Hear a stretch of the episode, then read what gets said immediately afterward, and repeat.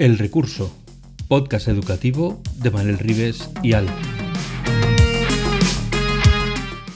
El Recurso es un podcast patrocinado por Golden Mac Edu, Grupo Catwin, tu especialista en soluciones pedagógicas Apple para el sector educativo. Si estás interesado en saber cómo la tecnología amplía las posibilidades de enseñanza y aprendizaje de tu centro, visita nuestra web edu.goldenmac.es. Bienvenidos a un nuevo episodio de El Recurso, el podcast sobre educación e innovación que hacemos Manel Rives y Alf con mucho cariño. Hoy viene a hablar con nosotros una vieja conocida que ya nos dejó muy buen sabor de boca cuando hablamos en su día sobre la formación inicial del profesorado. Y hoy vamos a hablar de, de perder los papeles. Hoy vamos a hablar de la polémica sobre pantallas, el pueblo contra las pantallas, o cómo perder los papeles con las pantallas. Quien ha venido a hablar un poco a poner eh, los bytes sobre la tinta es eh, María del Mar Sánchez, a quien recordaréis de un episodio anterior, que es profesora, investigadora en tecnología educativa en la Universidad de Murcia y está aquí, como siempre, para moderar y para fomentar y para expandir hasta los límites mismísimos del universo. Manel Rives, que es mi compi de este podcast. Así que vamos a saludarles a los dos y vamos a empezar la charla. Hola María del Mar, hola Manel, bienvenidos a El Recurso. Buenas tardes, buenas noches, buenos días recursillistas. Pues una semana más y no queríamos dejar pasar estas semanas porque sé que empezaremos ya con un verano tan tórrido como está siendo y ya un poco desconectado, y se nos iba a quedar en el tintero un tema tan eh, polémico y tan traído últimamente. Y para eso he pensado, ¿quién nos puede decir algo aquí interesante que además nos da mucho juego para hablar? Pues María del Mar. ¿Qué tal, María del Mar? Hola, buenas. Pues nada, encantada de estar aquí otra vez con, con vosotros. Bueno, la última vez que estuviste aquí, eh, estabas un poco apurada porque te metía en jardines, entonces ya antes de meterte en jardines, yo digo, este es el jardín que vamos a hablar, eh, ¿te apunta? Y dijo, ah, sí, me apunto ahí, venga, ya, de cabeza. Y el jardín es ni más ni menos que el punto inicial de nuestra conversación, que es el problema de leer. Y que últimamente ha traído muchos ríos de tinta electrónica y muchos combates en la red de leer con pantallas, leer en papel, eh, leer. ¿Tú cómo lo ves, María del Mar? Bueno, yo veo que aunque parezca un debate muy sencillo, porque todo se, se dicotomiza, ¿no? Y entonces parece que eso, pantallas sí o pantallas no. Yo creo que en realidad el, el, debate que viene de una serie de noticias que hemos venido leyendo en los últimos meses, empezó por esa noticia de que los gurús del MIT llevaban a sus hijos a escuelas antitecnología y ha seguido con la noticia de que Suecia volvía los libros de texto en papel o que los Países Bajos iban a prohibir el uso de móviles. Entonces, em, esas noticias que eh, evidentemente son ciertas, pero que hay que ir una a una analizando la realidad de lo que hay detrás, porque a veces no, el titular no nos deja ver el, contenido la realidad de cada una de, de esas noticias. Al final, pues Em, atrae eh, una visión que, cala, cala en las familias, cala, cala incluso en el profesorado, que, porque ahora mismo estamos también en un proceso de digitalización después de la pandemia intenso, por llamarlo de alguna manera, entonces hay profesores que están también un poco saturados, entonces ese discurso cala y se empieza a generar una visión antitecnología eh, antipantallas que yo creo que es peligrosa, porque no parte de razonar sobre la mejor manera de introducirlas o qué estrategias son adecuadas, sino que directamente lo que asume es que la pantalla es mala y yo creo que lo que hace es eh, ofrecer soluciones fáciles. Vivimos en una sociedad ahora mismo que busca soluciones fáciles a problemas que son complejos, entonces es muy fácil echar la culpa a la, a la tecnología. Cuando rascamos un poco vemos todo lo que hay detrás realmente te das cuenta que, no es la tecnología, ¿no? que son otro tipo de cosas. Pero yo creo que, lo que está pasando es eso, que, cala, es un discurso que impacta porque plantea algo muy, muy fácil de entender para todos, que es pues que esto es malo. Em, yo recuerdo... perdona un momento, Manel, perdona, eh, ¿podemos decir que llega la cultura de la cancelación a la tecnología también? creo que lo que llega es un poco reflejo de lo que está pasando en otros, en otros contextos. Es decir, ahora mismo, em, a ver, quiero, quiero ser muy clara. Una cosa es ser crítico con el uso de la tecnología. De hecho, la gente que ha trabajado la tecnología educativa desde siempre, eh, esos profesores que allá por Twitter en 2008 en, estaban en Aula Blog, en la Innovador, es decir, la gente más pionera en el uso de la tecnología y la incorporación en la educación, es la primera que ha sido muy crítica muy crítica con el discurso de las grandes tecnológicas, muy crítica con la innovación vacía, con meter un recurso por meterlo. Es, decir, que la crítica existe, pero una cosa es ser crítico y otra cosa es ser negacionista. Entonces yo sí que creo que al igual que existe el negacionismo climático, pues ahora en la escuela está llegando el negacionismo tecnológico. Eh, bueno, ya empiezo a cumplir tele de dos cosas que decir. sí. Dos cosas que decir. La, primera es em, que no puedo estar más de acuerdo contigo en lo que dices en cuanto al discurso fácil. Recuerdo ese titular de los hijos de los gurús no los llevan a las escuelas. Em, bueno, rascando un poquito más abajo te das cuenta que a lo mejor de lo que no estaban de acuerdo esos gurús era de cómo se estaba utilizando en la escuela. Tan sencillo como eso. No, no, no. Prefiero que no vayan ahí porque no me gusta cómo lo hacen. Tan sencillo como eso. No significa que no le guste la pantalla o la tecnología, sino la forma de utilizarlo. La segunda cuestión es, eh, vosotros en vuestra región de Murcia tenéis unos cuantos negacionistas de climáticos, eh, me consta, y, de, y, de, y del COVID también, que tela. Pero la cuestión es, ¿cómo le haces ver a la gente, a la gente de a pie, porque al final esto se ha convertido en un, no digo que un asunto de Estado, pero sí un tema social que ha eh, abordado, recuerdo ahora mismo una conversación con una compañera que trabaja en otra parte de España y recibían vídeos de las familias como diciendo, no, no, no, no, a partir de ahora cero, porque esto hace daño. Bueno, ya empiezan a hablar de la luz azul, que aquí ya Alf tendría que tirar de su oftalmólogo de cabecera para decir, qué burrada es esa, eh, y, la miopía, pero además eh, se están utilizando argumentos eh, de neurodidáctica que son acertados en un contexto, pero que se generalizan y no se tienen en cuenta cómo se está utilizando la tecnología. Tú antes comentabas, que es la segunda cosa, en los discursos de las tecnológicas. Bueno, no sé si pasaría lo mismo. Es, un titular, pero no sé si puede meterse a todas igual. Hay distintos discursos dentro de las tecnológicas y no todas venden lo mismo, o no todas quieren hacer ver lo mismo. Incluso algunas, desde hace unos años, tienen estudios con, con profesionales en educación generando propuestas de valor muy gordas y otras simplemente se apuntan al carro. Pero me pregunto, eh, ¿es de verdad las tecnológicas las primeras que hacen ese discurso o son la propia administración que hace esa digitalización a lo bestia con millones? Ah, a ver, que has tocado muchos temas. Muy interesante. Muy, muy interesante. de uno no se me da bien. Por ir, por ir empezando por el principio, lo que has hecho referencia de los gurús de Silicon Valley, eh, mi compañera Isabel Solano y yo escribimos un artículo para The Conversation donde investigamos un poco y tratamos de ver un poco lo que hay detrás. Y aunque evidentemente em, eh, hay algunos de ellos que tengan esa percepción del uso de la tecnología en la escuela más, más firme, al final hay gente que es muy consciente de la importancia de la tecnología. ¿Cómo van a negar la importancia de alfabetizar en tecnología? De hecho, muchos de ellos em, han hecho campañas de incorporar la programación y la robótica desde infantil. La cuestión está en que muchos de ellos quieren ser ellos los que formen bajo su visión de cómo tiene que ser el aprendizaje de la tecnología de sus hijos. Entonces no es una cuestión de negacionismo.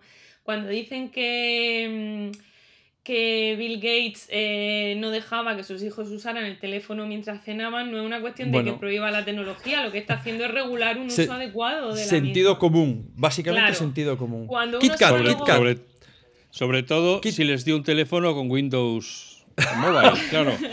bueno, ese no era mi KitKat, ese es el de Alfonso. Pero mi KitKat, eh, ese artículo del que hace, al que hace referencia María del Mar, lo pondremos en las notas del podcast porque está en el medio de Conversation, yo ya lo he leído y os lo pondremos en las notas para que podáis acceder a él fácilmente. Cerramos el por, por, alusiones. Vamos a ver, lo primero, lo fantástico de esto de que los de Silicon Valley no dejan a sus hijos eh, usar la tecnología o usarla o ir a colegios donde se usa la tecnología es perfecto porque es indemostrable. Pero estoy convencido de que todo el que lo diga no tendrá que esforzarse mucho en darse cuenta de que como poco están tomando la parte por el todo. No creo que sean el 100% de la gente que vive en Silicon Valley no deja que sus hijos. Entonces, lo bueno de ese bulo es que es indesmontable porque no se puede no, nadie va a poder demostrar lo contrario ¿no? y lo segundo ya que has dicho lo de la luz azul que sepan que lo de la luz azul es simplemente un negocio que ha montado una empresa la más conocida Retiker pero a partir de ahí vienen otras que la sociedad española de oftalmología o sea nada tendenciosa en estos eh, casos hizo un comunicado a raíz de porque esta gente se anuncia como que es ciencia, como que investigaciones que han demostrado que no sé qué. Entonces, la eh, Sociedad eh, Española de Oftalmología dice, tras el análisis concienzudo de la literatura científica existente eh, sobre el tema, la evidencia científica actual no demuestra que la, la luz azul dañe el ojo y el beneficio de los filtros azules en la prevención de daños oculares por dicha radiación luminosa o sea que no hay ningún estudio realizado, realizado en humanos que haga que pensar que, la luz tiene ningún tipo de efecto pernicioso sobre los ojos. Eso simplemente porque no piensen que es que eh, hemos leído el Huffington Post este, el Puppington o Puppington Post, o como se diga, y que estamos soltando aquí un titular. No, no, la Sociedad Española de Oftalmología. De todas formas, lo de, los, sí, lo de los gurús es cierto que es porque hay determinados colegios. Eh, eh, tenemos que entender también cómo el sistema educativo americano, que es muy diferente al nuestro, y también hay modas y hay iniciativas y cogen a teóricos educativos, pedagogos de hace 100 años y dicen, bueno, es que son antitecnología, bueno, es que cuando nacieron no existía tecnología, a lo mejor hoy Montessori utilizaría la tecnología, ¿sabes lo que, lo que os quiero decir? Que, que a veces también se asumen modas en educación, pero cuando uno rasca las noticias es cuando va viendo, por ejemplo, lo de Suecia. En lo de Suecia eh, hablan de que se va a volver al libro de texto en papel porque el libro de texto digital, pues claro, para estudiar y tal causa problemas. Yo no soy experta en lectura en pantalla, lectura en papel, lo que sí sé es que desde la tecnología educativa se está diciendo hace mucho tiempo que el libro de texto es un recurso muy interesante, pero que eh, incorporar un libro de texto digital para hacer lo mismo que hacías con el libro de texto en papel no es una innovación eh, pedagógica, es un cambio de soporte, te permite hacer más cosas, pero claro, em, a ver si yo me explico. Pongo el ejemplo simple con el bilingüismo, porque yo creo que es muy representativo. Se ha cuestionado mucho los modelos bilingües que se han ido aplicando en las distintas comunidades autónomas, ¿no? Eh, esta cosa, esa cosa de estudiar science en inglés, que si los niños no terminaban de saber una cosa u otra. Yo no soy experta tampoco en didáctica de la lengua, no me atrevo a decir si ha sido un fracaso o no. Pero aunque la gente ha criticado mucho el modelo de bilingüismo, nadie se le ha ocurrido cuestionar lo importante que es hablar inglés.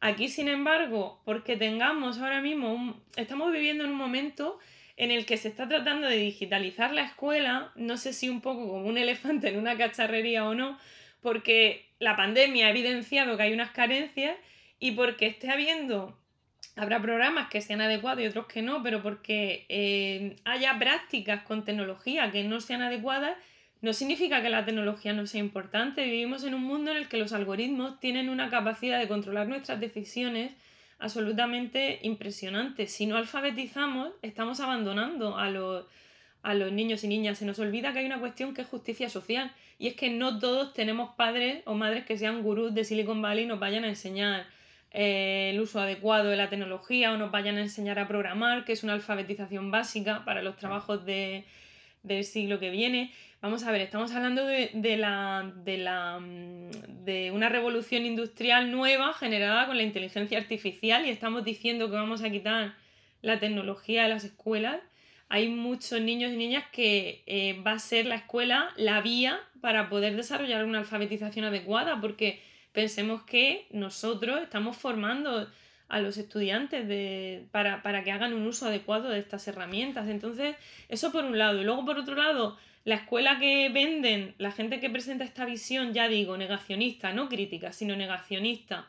Eh, la gente que es negacionista de la tecnología plantea que la escuela es mm, un mundo irreal, un parque de atracciones en el que todo es digital y eso no es cierto, solo hay que ver el volumen de ventas que sigue teniendo los libros de texto en papel, los bancos de libros que existen, es decir, que por un lado planteamos un marco que no existe, por eso yo le llamo negacionismo, ¿no? Porque es como cuando en el cambio climático te plantean que no existe el cambio climático, ¿no? Te, te quieren cambiar el marco de análisis para ofrecer soluciones. Aquí nos cambian el marco de análisis, nos presentan una realidad que no existe. La digitalización de la escuela apenas acaba de empezar. Hay experiencias muy interesantes, pero un gran porcentaje de los centros de nuestro país se ha eh, tecnologizado la gestión y todos tenemos plataformas para subir notas y todos nos peleamos, ¿verdad?, con las distintas comunidades autónomas, pero lo que es la didáctica, la integración didáctica de recursos digitales, no está tan, tan extendida. ¿Tú no crees? Tú no crees bueno, yo, yo sí lo creo, ya lo digo por delante. Además, el que me ha leído alguna vez o me ha escuchado sabe que soy muy claro en este asunto. Yo creo que el término ya está mal utilizado. O sea, hablar digitalización ya es un error, porque ya dejamos de lado el cómo. Y dejar de lado el cómo es como, esto da igual, o sea, lo importante es qué tienes. Y aparte que el qué tienes lo van a decidir una serie de personas e instituciones que nunca sabemos quiénes son. Hay un ente abstracto, mentiras, unas personas con nombre y apellidos, que deciden lo que tú tienes en clase. Y esas personas, que yo me conozco algunas, no tienen el bagaje del cómo ni harto de grifa. Así, ni harto de grifa. Y además deciden el qué vas a utilizar tú y todos los 250.000 profesores más.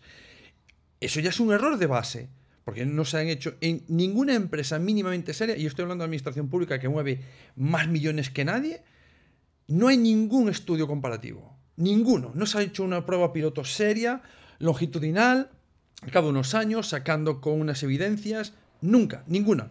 Y sin embargo se deciden cientos de millones. Eso ya es un error de base que genera luego una serie de polvareda que acaba ensuciándolo todo. Porque claro, el cómo no es importante. Ah, o sea, lo como yo explique matemáticas no tiene nada que ver cómo van a aprender ellos. El cómo yo explique. Los mismos, son los mismos números, son las mismas operaciones. Pero como yo explique matemáticas de una manera u otra, va a cambiar significativamente cómo ellos pueden aprender. Sin embargo, con tecnología no lo tienen en cuenta. Entonces, el qué hacemos, el cómo lo hacemos, a mí me parece extremadamente importante. Y sin embargo, nadie está hablando de eso. Está hablando de él, qué cacharro tienes encima de la mesa. Y ni siquiera es el qué cacharro, es la pantalla. Y sin embargo, no hablamos de la pantalla en casa. ¿Por qué todas las pantallas son perniciosas en la escuela? ¿Acaso en los números de horas de televisión en solitario los niños no es pernicioso y están en casa? ¿O de YouTube en casa solos? Sí, sí que, sí que hay algunos colectivos y a mí me da pena también que algunos colectivos que siempre han defendido eh, la, pelea por la familia, la justicia social y tal, están también comprando este discurso, entre comillas, y, y yo lo entiendo porque, como decía antes, propone soluciones fáciles, pero en cierto modo nos quita culpa. Es decir, la tecnología es un cabeza de turco perfecto porque decimos, como han planteado en Suecia, no nos hemos descendido en, los, en la puntuación de los informes internacionales, va a ser por la tecnología. Bueno, vamos a ver qué políticas educativas ha habido en ese país, quién está gobernando, cuántos recortes han hecho en determinados aspectos, ¿no? Es decir, el echar la culpa a la tecnología o pensar que los estudiantes, pues es que cada vez son peores nuestros estudiantes, no, nos evita tener que reflexionar realmente sobre, sobre lo que está pasando. Entonces, si la tecnología no está, no está extendida, eh, no puede tener tampoco tanta culpa. Además que es un mal entendimiento, como dices tú, de lo que es la tecnología, porque la tecnología en el marco de la didáctica es un recurso que se integra, que viene a, a completar tu caja de herramientas de docente y el docente es el que tiene que ir construyendo su propia didáctica, incluyendo tecnología y no incluyéndola, porque un medio no, no tiene por qué sustituir a otro. En infantil, que yo me acerco mucho a la etapa de infantil, eh, las maestras que usan la tecnología, los niños siguen usando la plastilina, siguen manipulando y en un momento determinado están trabajando con el robot y no pasa nada, ¿no? Y ahí esa visión integradora la tecnología como un recurso más es interesante. Entonces, cuando uno eh, mm, rasca un poco, hay estudios muy interesantes que dicen, por ejemplo, que, uno de los que muchas veces se delegan las pantallas en casa porque los padres no tenemos tiempo. Entonces, a veces eh, es más fácil echar la culpa a la tecnología que plantearnos el modelo de conciliación que tenemos en este país, las políticas públicas que tenemos en este país y cómo las familias tenemos que tirar día a día. Entonces, no es cuestión, es decir, mm, eh, los niños tienen que jugar en la calle, ¿no? Es un discurso con el que todos estamos de acuerdo. Los niños tienen que jugar en la calle, tienen que dejarse de pantallas. Parece que es muy interesante. Para empezar, hay estudios que dicen que hay determinadas competencias que gracias a trabajar con la tecnología se desarrolla la creatividad y hay videojuegos que son muy interesantes, ¿vale?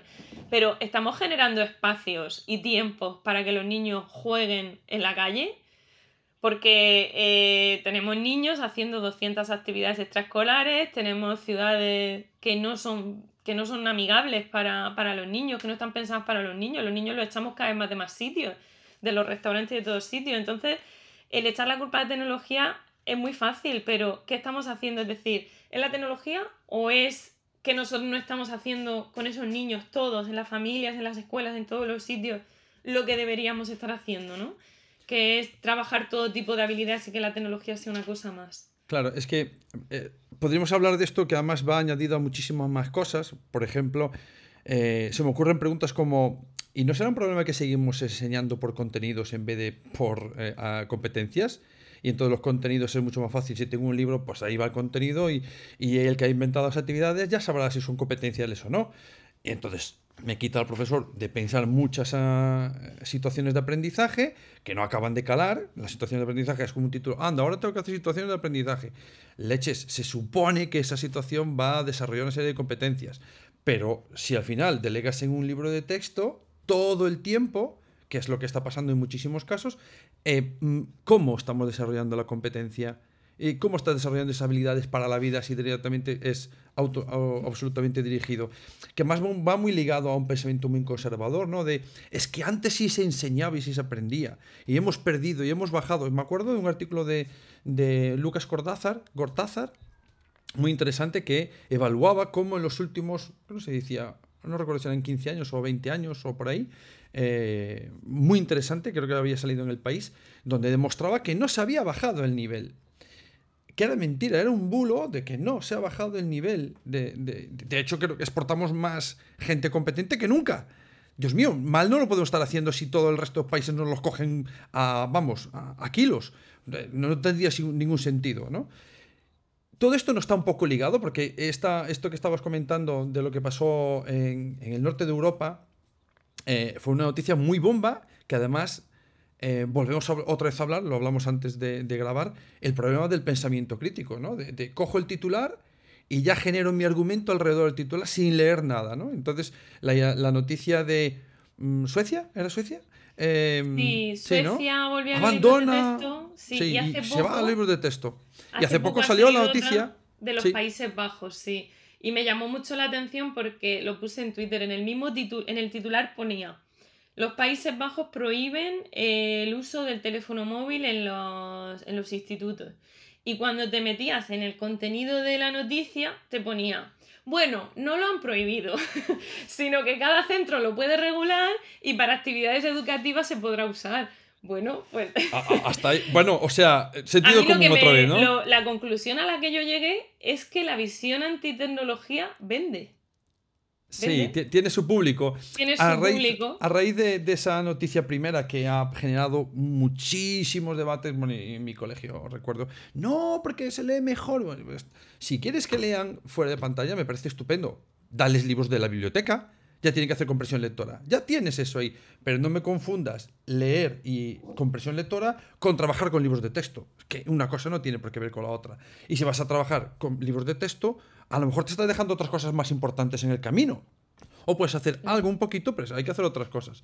Pero ese titular tan que ha dado muchísimo calor en las últimas semanas, resulta que tampoco era tal que así, porque lo que salió diciendo unas semanas después el ministro de Infancia y Educación, Matías Tesfalle, que es que lo tengo aquí delante, si no, no lo digo bien, eh, envió una carta de final de curso a los profesores, que también lo tengo aquí porque me, me, tuve que buscar cómo traducir esto de ese lenguaje que no conozco ni las letras casi, eh, al español, y decía, no, no, no vamos a eliminar la tecnología, lo que vamos a hacer es pensar cómo sacarle un partido de valor añadido.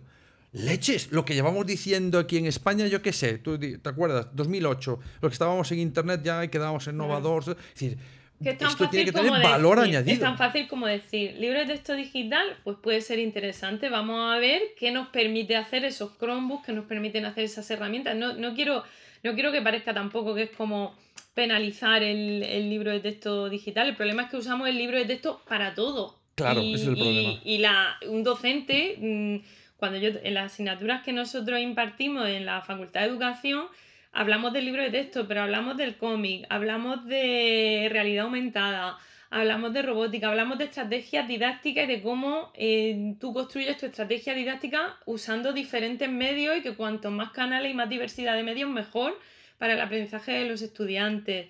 Hablamos de proyectos, hablamos de muchas cosas. Entonces, eh, tú eso que me acabas de decir, yo te digo, uy, estoy absolutamente de acuerdo, pero eso no es lo que se ha planteado. Se No, ha claro. planteado, además se ha llenado la red de mensajes de, claro, porque aquí es que, fíjate, y aquí vamos al revés, aquí estamos digitalizando. Bueno, es que hay una parte que es total de recursos que tienen que hacer las instituciones públicas y eso tiene que ir acompañado pues de, de ayuda y tiempo a los profesores, porque también tampoco quiero que parezca que culpabilizamos a ningún colectivo, No, porque no, no, los docentes que vienen de una pandemia, que ahora están acreditando como locos la competencia digital de aquella manera. No, no abramos ese "No". melón porque. No, no, no, no se me lo, no lo abro. Ese- Pero que- madre mía. pero- pero Ahí yo lo daría digo para un año. mm, Lo digo para justificar el, el hartazgo, porque yo también Sí. entiendo que haya gente a la sí. que no se. Si a ti no se te da tiempo, no se te da mm, oportunidad de entender cómo todos estos recursos lo que vienen es a poder ayudar, yo entiendo que haya gente que lo vea como.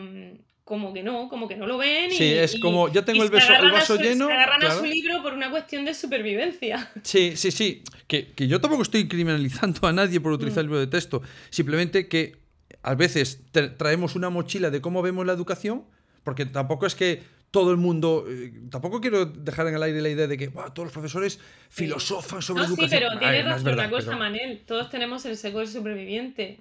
Todos, absolutamente todos. Todos los que somos docentes hemos, somos caso de éxito. Sí, Hemos llegado, sí. hemos llegado a la, a la arriba de, de todo el sistema. Vamos a tender a reproducir ese modelo porque si nos fue bien, ¿por qué no le va a ir bien a los demás?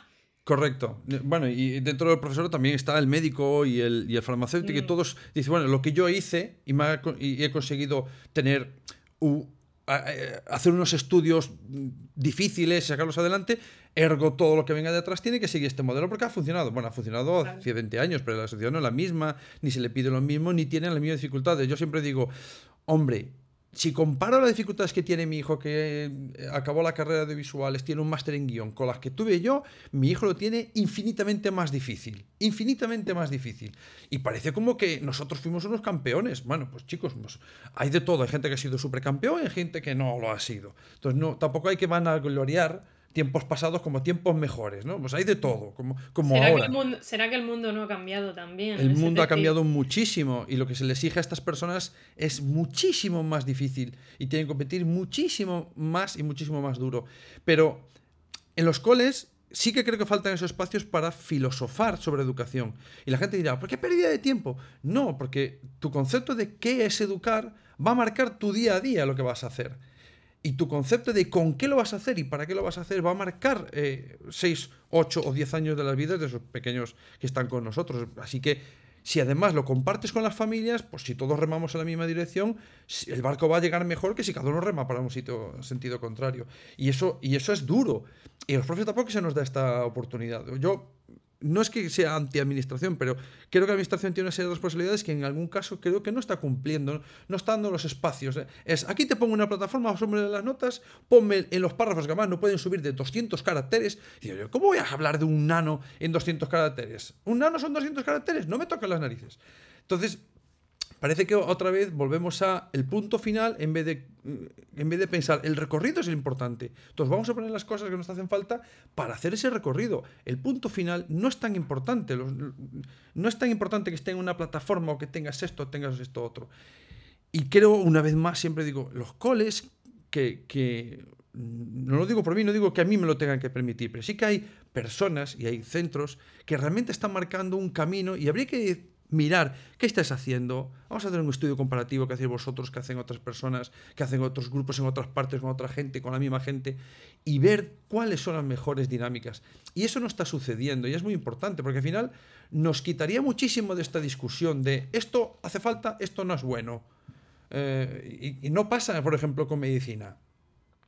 No pasa, o sea, si el médico dice arre, arre, y se puede equivocar como todo ser humano, pero los procedimientos son muy importantes y lo tienen muy claro. Sin embargo, en la, la educación creo que nos falta eso a nosotros mismos y luego que nos lo permitan hacer. Entonces llega toda esta vorágine de titulares y todo el mundo entra a discutir. Y todo el mundo entra a hablar y parece que todo el mundo tiene el mismo nivel de conocimiento. Entonces te vas a Cortázar y ves su artículo y dices, ostras, colega, muchas de estas cosas no lo sabíamos. O el artículo que tú acababas de comentar que había pasado el gran Jordi Adel, eh, si nos escuchas algún día, Jordi, yo te lo agradezco. Pero, claro, tiene un conocimiento de todo lo que está publicado y dice, no, mira, esto es así. De hecho, hace poco me pasó uno de, que hablaba de, de cómo afectaban más las diferencias socioeconómicas de las personas sobre el uso de tecnología que la propia tecnología. Sí, eso sí, encontré yo, hay un estudio que a mí me gusta mucho, eh, te lo comentaba antes mientras hablábamos, eh, porque investiga los porqués. Es un estudio cualitativo que se hizo en toda Europa y en España encontraron que las familias con mayor poder adquisitivo em, favorecían que se hiciera un uso más responsable de la tecnología en casa. Entonces ahí hay muchas cuestiones y eso se refleja, es lo mismo que pasa con el tema de los deberes, con el tema del rendimiento. Al final hay una, hay una parte de la escuela como, desde la justicia social que es muy importante, porque es que no es porque las familias que tengan, es que las familias que tienen menos poder adquisitivo seguramente no pueden preocuparse de esas cosas porque tienen otras cuestiones mucho más eh, urgentes ¿no? que afrontar en, en, casa y entonces tienen que delegar más en pantallas porque no tienen tanto tiempo, lo que sea. Entonces ahí hay un debate que rascar que es muy interesante y ese estudio también decía que a nivel de toda Europa, cuando la tecnología se integraba de forma adecuada, y te estoy hablando que es un estudio que hablaba de tecnología de 0 a 8 años, o sea, eh, infantil y, primer, primer ciclo de primaria, decía que cuando la tecnología se integraba de forma adecuada en las escuelas, los niños y niñas eran más conscientes de los riesgos que tenían y hacían un uso más saludable de las mismas. Es decir, Caray, de 0 a 8, wow. De 0 a 8. Y me interesaba mucho ese estudio porque también a veces este discurso antitecnología en primaria se tolera más, pero en infantil se dice, no, no, no, los niños tienen que jugar, ¿cómo vamos a sentar a los niños? Y al final en infantil los niños tienen que manipular, tienen que desarrollar la motricidad fina, la motricidad gruesa, tienen que correr, tienen que jugar, pero hay experiencias de aula en educación infantil eh, y súper interesantes en las que los niños entienden que, por ejemplo, los juguetes eh, los programa alguien, que las cosas no son mágicas, eh, que hay una intención detrás y se puede trabajar súper bien con tecnología como un recurso más, como un rincón más. de hecho, la tecnología puede ser también manipulativa y los niños pueden estar construyendo los robots, pueden estar haciendo cosas. Y me interesaba mucho este estudio por eso, porque hablaba cómo Em, de 0 a 8 años, eh, la tecnología bien abordada desde la escuela contribuía a que a partir de los 8 años los niños llegaban ya con una visión crítica sobre, sobre el uso de la tecnología. O sea, esa competencia digital que, no es solo el uso técnico, que es toda esta parte de eh, tener capacidad crítica, que sepamos que la información, si vivimos en el mundo de las fake news, por Dios, ¿cómo vamos a, a evitar trabajar todas estas cosas al revés? Cuando me dicen las tecnologías el uso de la tecnología tiene riesgos, sí, por eso hay que incluirla en las escuelas, para que se trabaje de forma adecuada. ¿Y tú crees que se están dando em, las condiciones o las formas para que de forma sistémica o general eh, por lo menos se proponga ese tipo de trabajo? Con la experiencia que tú tienes, de que se trabaje de una manera de, de, pensamiento crítico, de pensamiento creativo, que yo creo que se puede hacer auténticas maravillas, pero bueno, yo siempre, sabes que yo siempre trabajo sobre ese tema y me gusta muchísimo, pero ¿Tú qué opinas? ¿Se está, hay, hay- a- a- aparte de que haya experiencias puntuales en algún sitio. Sí, hay experiencias, pero es que es lo que tú decías antes, hay experiencias que incluso a mí, yo trabajo en el ámbito universitario y tenemos también una manía en este país de segmentar los, de- los niveles como si no pudiéramos relacionarnos unos con otros. Y yo mm, no menciono mucho infantil porque para mí es la etapa perfecta. Cuando sale el currículum globalizado está en infantil. Cuando sale a trabajar por proyecto está infantil. Es que con, con los estudiantes que tienen se ven abocadas a hacer eso. Entonces me da mucha pena que a veces estamos incluso forzándoles a asumir dinámicas de otras etapas, ¿no? Y yo creo que todos podríamos aprender de infantil. Entonces, Tú sabes que tenía yo Em, una frase hace muchos años, cuando estábamos en ese, en ese aula blog del 2011 por ahí, nos había venido una periodista a hacernos una entrevista a unos cuantos y yo dije, yo tenía una frase que era pon un profe de infantil en tu vida. Porque realmente, realmente cuando me decía, no, es que no se puede hacer asamblea con niños de 15 años. Hombre, tócate las narices, con los de 3 es súper fácil. ¿No sabes? a ver, o sea, tienes lo que dices y se hace. Nosotros hemos hecho asambleas en la facultad. Es decir, Claro. tienes, que tienes que adaptarla. Evidentemente no va a ser una asamblea de qué, mm, qué día es. Pero la asamblea como estrategia metodológica para que haya 5 o 10 minutos de ubicarnos donde estamos, lo que ha pasado, hay, hay unas elecciones y, y como futuros estudiantes de magisterio eh, vamos a ver eh, las cuestiones educativas que se abordan, todo eso es súper interesante. Entonces lo que me preguntaba antes de, yo creo que estábamos en el camino, es decir, con más o menos acierto, pero sí que había o hay una visión de que, de que la escuela tenía que coger la rienda y empezar a trabajar eh, la tecnología educativa, la competencia digital. La competencia digital lleva ya reconocida décadas y ahora parece que se estaba empezando a trabajar y yo creo que a lo mejor precisamente por esa iniciación pues se genera la reacción también, que cuando hay un cambio pues se generan los, resistentes ¿no? a- al cambio. Pero ya digo que una cosa es la crítica y otra cosa es la negación absoluta. Y yo he visto algunas afirmaciones sobre el uso de la tecnología como si causara incluso trastornos cognitivos y cuestiones muy que son ya serias. Vale, ya sé, ya sé por dónde vas, porque además me acuerdo de esa discusión y claro, es que no tiene Es ni que no, es que eso, eso es peligroso. No podemos entrar en eso, tenemos que entrar en la crítica, en el cuestionamiento, en mejorar las medidas, en construir entre todos y en entender cuál es nuestra responsabilidad, pero que no podemos negar el- una herramienta que, que es fundamental. No negamos que las matemáticas sean importantes. Pues en el siglo XXI no podemos negar la importancia de la, tecnología para educar como objeto, como sujeto y, y como parte intrínseca de, de nuestra sociedad. Lo que pasa es que de todo esto, vuelvo a la primera pregunta, si el concepto es equivocado, digitalización. Porque para el final parece que estamos otra vez hablando de recursos. ¿no? ¿no? Claro, Sustituyendo. sustitu- sustituyendo. Yo me acuerdo cuando había aparecido eh, aquel proyecto, bueno, proyecto no sé si es la palabra, estudio, bueno, del, del profesor Puentedura que hablaba del modelo Summer, que es sustitución, modificación, aumentación, redefinición. Y luego se pasó a un modelo RATE, eh, eh, bueno, de transformación, bueno, no me acuerdo que era la R, pero era como reemplazo, exactamente, reemplazo, aumentación y transformación. Y por desgracia, cuan- cuando, la mayoría de las prácticas es de reemplazo o de sustitución, pues claro, no ganamos nada. Entonces viene una crítica de, Claro. eh, del el qué cuando era por el cómo. Y vuelvo otra vez a hablar del cómo. Claro, e- eso es súper importante, pero es que eso lo lleva diciendo la tecnología. Cuando yo estudié pedagogía y yo estudié los principios de la tecnología educativa eh, de Cabero, eh, estaban todos esos principios, es decir, que el profesor es el elemento más significativo, que no hay medios buenos ni malos. Esa visión ha ido evolucionando y es verdad que la tecnología tiene una intención, la tecnología no es neutra, todos lo sabemos. Pero a nivel didáctico, a nivel de su integración como, como recurso, como plataforma, el problema es que comparamos y como por ejemplo en la gestión hemos sustituido el papel por la pantalla, pues en educación también pensamos que eh, en vez de darle los apuntes a los estudiantes o dejarlos en la fotocopiadora, la fotocopiadora, subirlos al aula virtual es una innovación y es Mm. una digitalización. Para mí digitalización implica eh, el desarrollo de la competencia digital de profesores y estudiantes. Luego toda la parte de gestión podremos pelear que sea digital para favorecer, cuidado también con las brechas digitales, que no lo hemos hablado, ¿vale? Pero Mm. bueno, sí que es cierto que ten- tenemos que tender hacia eso, ¿vale?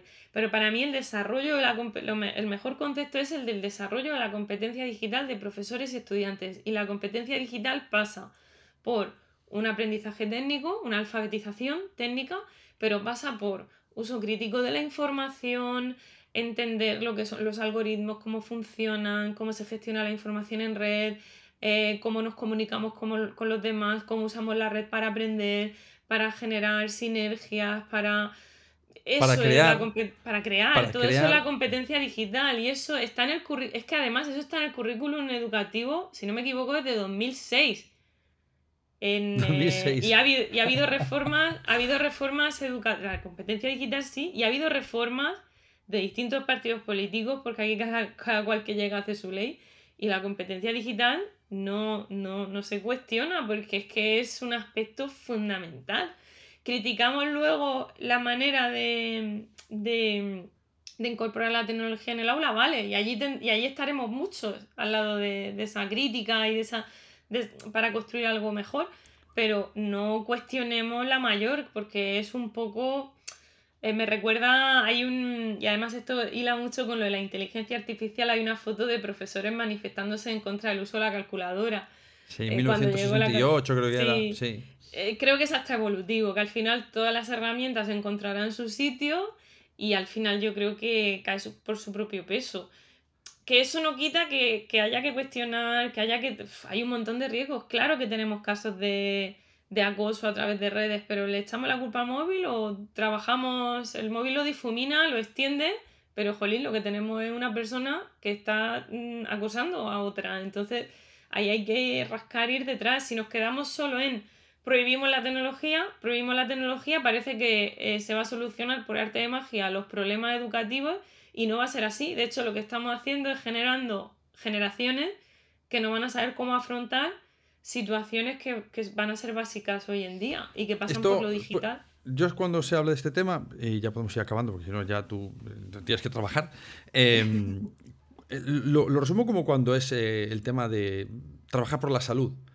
Eh, porque nosotros digamos que con un cartelito súper mono de que está prohibido fumar dentro del colegio, y ya pensamos que estamos trabajando la salud. Aquí no se fuma. Ah, perfecto. Si te das la vuelta a la esquina verás semejante volumen de colillas fuera de tu centro, en la esquina donde fuma la gente, que no pase dentro de los muros no significa que no suceda en la sociedad. Con lo cual, lo que hay que ser es proactivo y trabajar para que sea una buena salud y no simplemente prohibir porque eso no va a solucionar el problema, lo va a desplazar y diremos, ah, como no sucede en mi cole, yo me lavo las manos, no tengo que ver nada conmigo. Ya, pero si trabajamos para mejorar la sociedad, tendremos que hacer que nuestras mejoras vayan más allá de los muros de la escuela. Tendrán que ir a toda la sociedad. Y eh, pasa con la competencia digital y pasa con la salud, con fumar y con... Con el cambio climático. Con el cambio climático. pasa con muchas cosas, sí. Y, y, es muy triste porque negando, como dices tú, la mayor, eh, ocultamos esos otros problemas y quedan debajo de la alfombra. Y van pasando, mira, 2006, y van 14, 14 no, ya 16 años, 17 años encima y seguimos hablando del mismo tema como si tuviésemos el mismo punto. Eh, más allá de, situaciones puntuales que, que sean relevantes en algún centro o algún centro concreto, pero parece que incluso en algún caso ah, retrocedemos, ¿no? Hay como como si hiciésemos un, movimiento pendular. Hemos llegado a un extremo y queremos hacer todo con tecnología hasta rascarnos la nariz y ahora de repente, sin que, por supuesto, mm, no hagamos una valoración de qué valor añadido ofrece eso, pero ahora hacemos el movimiento pendular a otro extremo y decimos no queremos nada y todo sin tecnología como si eso fuese a hacer desaparecer el problema de la competencia digital o, la, o las fake news. Y para terminar, yo lo recuerdo a la gente que los, mm, lo decíamos antes también off the record, la, la, grandísima mayoría de los fake news no las esparcen ni las crean los niños de 18, 17, 15 y 14 años. ¿eh? O sea, son gente de 30, 40, 50, que también nos hace falta desarrollar nuestro pensamiento crítico. Y las fake news, vamos, sí, hartos de grifa. Pero ellos son foco de atención de muchos de los generadores de fake news. Sí, sí, sí porque están en un momento personal en el que, claro, como víctima, es decir, por esa ausencia quizás de desarrollo de razonamiento crítico, son un colectivo más vulnerable. Entonces, precisamente ese es el motivo que hace que todo esto haya que trabajarlo.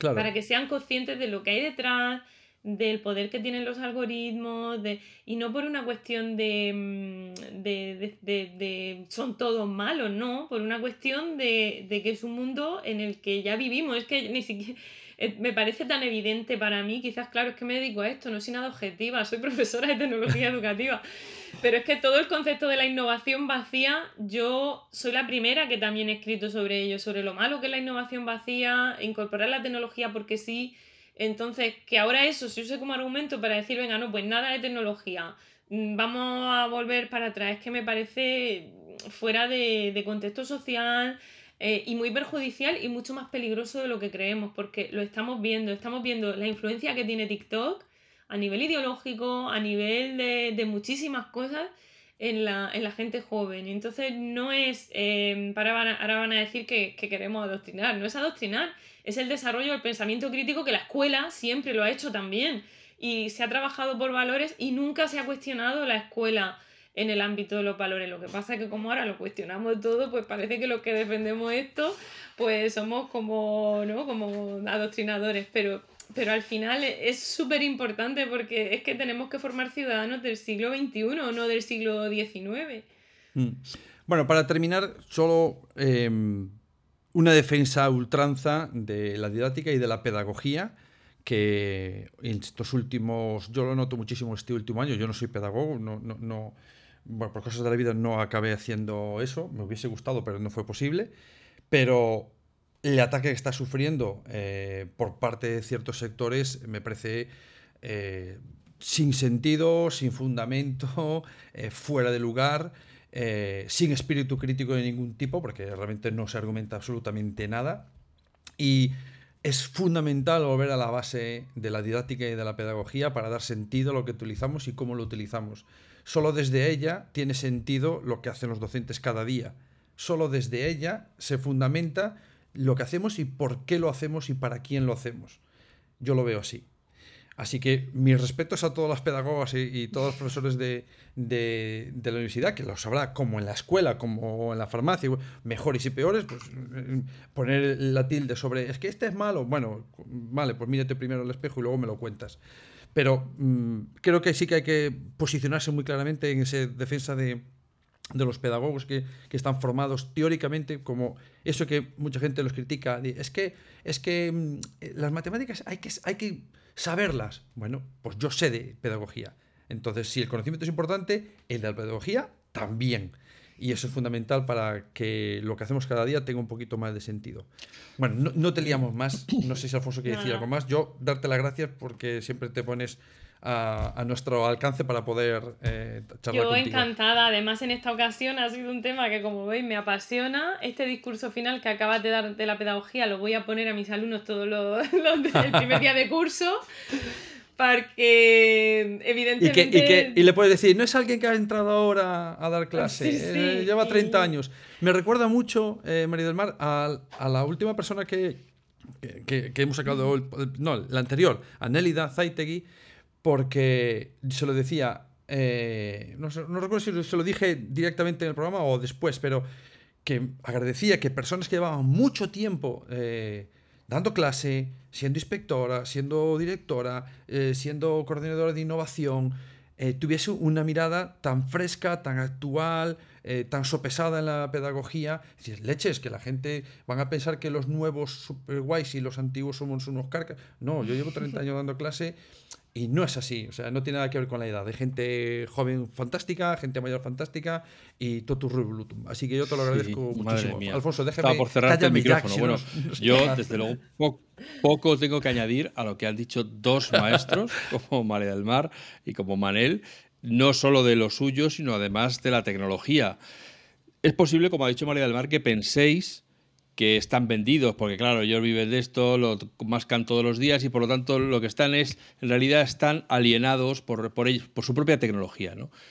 Pero porque, como yo como soy el carcamal del, del, medio, eh, os voy a decir que ya Séneca decía que no aprendemos para la escuela, sino para la vida. Entonces, si tú piensas que a lo mejor la tecnología es mala para tus chicos o chicas, piensa a qué vida se van a enfrentar.